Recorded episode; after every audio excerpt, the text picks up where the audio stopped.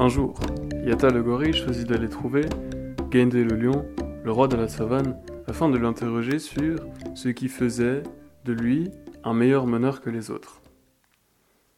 Il alla donc le voir et lui dit Grand frère lion, bonjour, avec tous mes respects. Je viens vous voir car je souhaite développer ma capacité de leadership et j'aimerais savoir ce qui fait d'un animal un meilleur leader qu'un autre.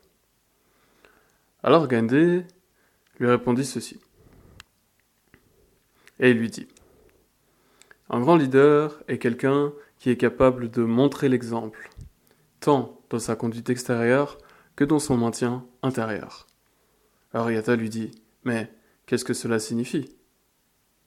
Alors Gandé lui dit Qui regarde son corps comme un logement provisoire, considère ce qu'il voit et entend comme des illusions, identifie l'intelligence avec son objet, est un grand meneur.